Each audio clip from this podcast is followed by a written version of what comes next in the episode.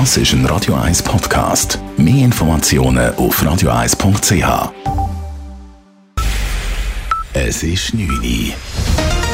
Radio 1, der Tag in 3 Minuten. Mit dem Raphael Wallimann.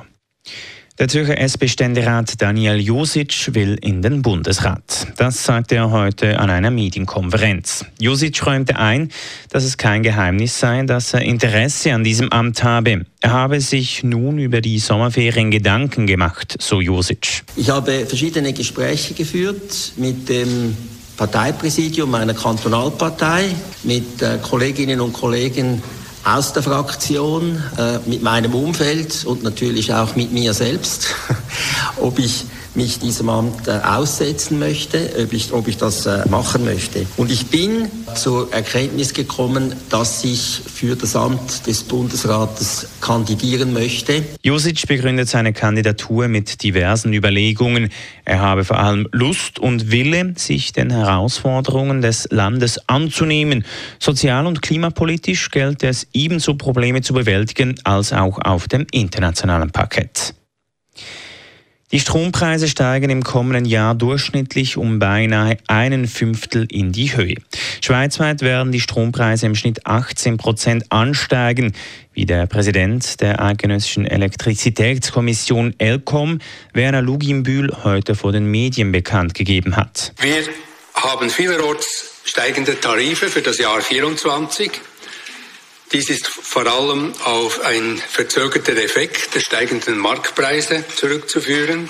Außerdem werden die Kosten für die Winterreserven an die Endverbraucher weitergereicht. Die Preisanstiege sind regional sehr unterschiedlich. In Zürich dürfen die Strompreise um rund 10 Prozent steigen, in Winterthur um knapp 30 Prozent. Die Preisunterschiede liegen unter anderem daran, dass es bei der Energiebeschaffung der Netzbetreiber große Unterschiede gibt. Nachdem auf dem Käferberg in der Stadt Zürich eine Frau sexuell missbraucht wurde, hat die Polizei in Basel einen Tatverdächtigen verhaftet. Wie die Stadtpolizei und die Zürcher Staatsanwaltschaft mitteilen, war die Frau vor zwei Wochen am Nachmittag um 16 Uhr im Käferbergwald unterwegs. Beim Reitweg wurde sie von einem Mann angegangen und sexuell missbraucht.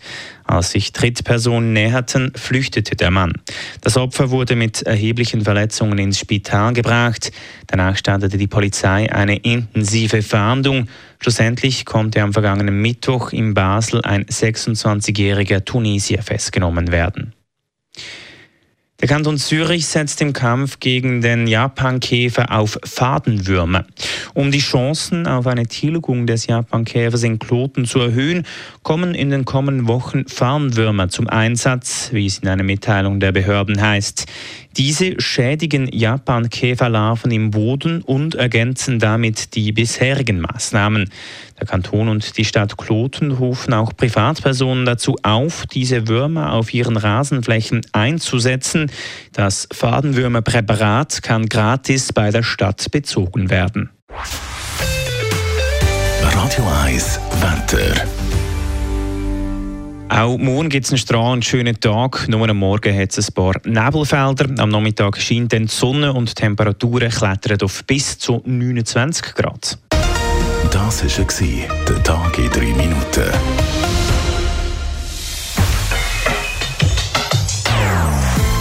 Nonstop.